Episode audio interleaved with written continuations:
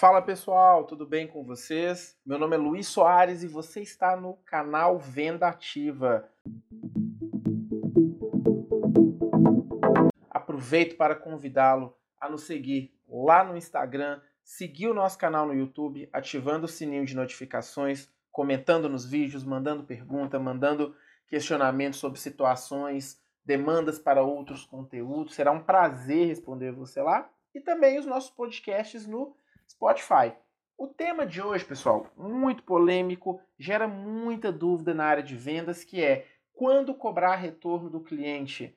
Já fui muito questionado e também já levantei vários questionamentos sobre como cobrar do cliente, quando cobrar retorno após o envio de uma proposta, sem passar aquela imagem de vendedor chato, vendedor chiclete, que a gente sabe que acaba incomodando todo tipo de cliente e de todo tipo de segmento, todo tipo de demanda.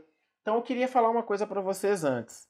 Primeiro, se o cliente pediu uma proposta, se você conseguiu enviar uma proposta para ele, é sinal que você quebrou pelo menos duas barreiras ao fazer o processo de prospecção, que é, de fato, ele aceitar conversar com você e, de fato, ele contar para você qual é necessidade ou demanda dele. Então, nós já temos aí dois passos aí bem feitos para que o processo de vendas continue.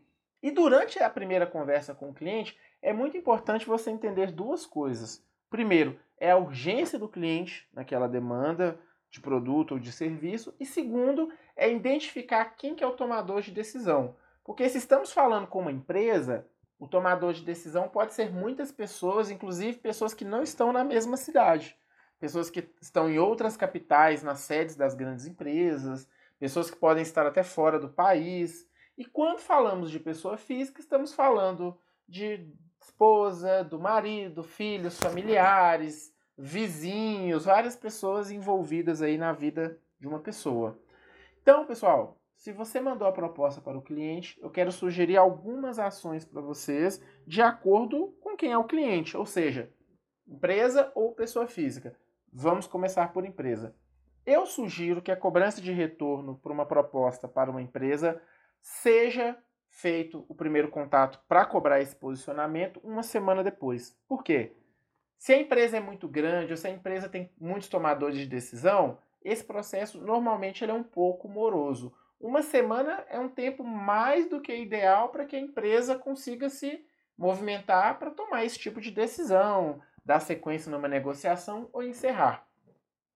Se você não conseguiu esse retorno positivo na primeira cobrança, eu sugiro você cobrar a cada dois dias. E cada uma das cobranças use uma ferramenta diferente. A primeira, de repente, é bom por telefone, a segunda por e-mail, a terceira por WhatsApp, a quarta chegando de surpresa pessoalmente. O importante é que você não perca contato com o cliente. E durante esses contatos, não deixe de compartilhar informações sobre o seu próprio produto ou seu próprio serviço ou mesmo informações de mercado que possam agregar valor para ele e que passe uma imagem de que você realmente não quer apenas vender um produto, você quer ajudar ele de alguma forma, compartilhar alguma coisa ali que possa transformar o processo dele, a rotina dele e de fato é melhorar o cenário para uma tomada de decisão em seu favor, tá bom?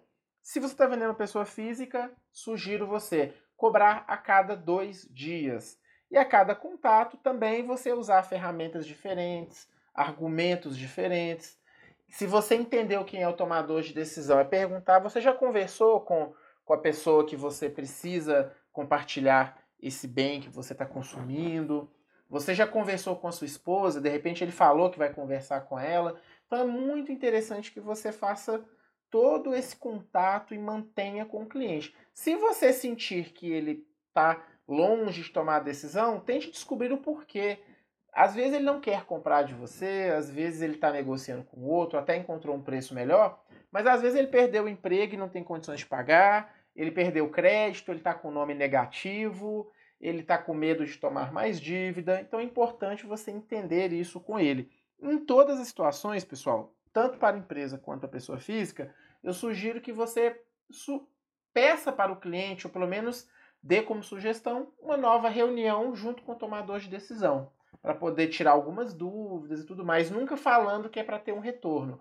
essa justificativa de tirar dúvidas, normalmente ela funciona muito bem e não passa uma imagem negativa e nem ansiosa.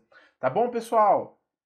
Fica assim as nossas dicas de hoje. Espero que ajude vocês. Eu sei que é muito difícil esperar retorno do cliente, mas nós temos uma saída para evitar que essa demora de retorno ou até mesmo não seja algo que atrapalhe sua rotina.